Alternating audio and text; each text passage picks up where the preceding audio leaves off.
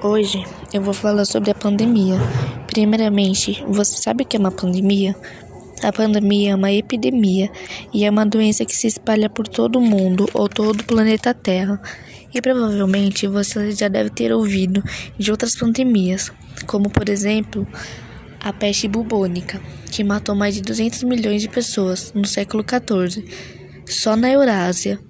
Os sintomas são inchaço dos glândulos linfáticos na axila, virilha ou pescoço, febre, calafrios, dor de cabeça, fadiga e dores musculares. E a varíola, os principais sintomas foram febre, seguida de erupções na garganta, na boca e no rosto. Ela surgiu 10 mil anos antes de Cristo. Ela matou mais de 300 milhões de pessoas. E estamos vivendo em uma pandemia chamada coronavírus. E já matou 106 mil pessoas. E já tem 3,13 milhões de pessoas com casos confirmados de coronavírus.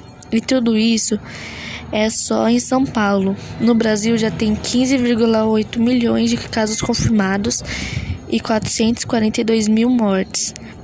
E no mundo já tem 106 milhões de casos e 3,42 milhões de mortes. Então, quando for sair para a rua, use máscara. Sempre use a máscara, cobrindo a boca e nariz. Mantenha o distanciamento social em filas de banco, lotéricas, mercados e entre outros.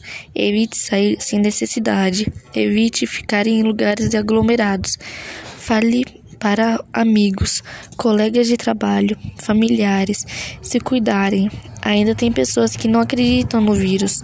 Cuide de quem você ama. Se você precisar trabalhar, use álcool em gel, use máscaras descartáveis ou PFF2.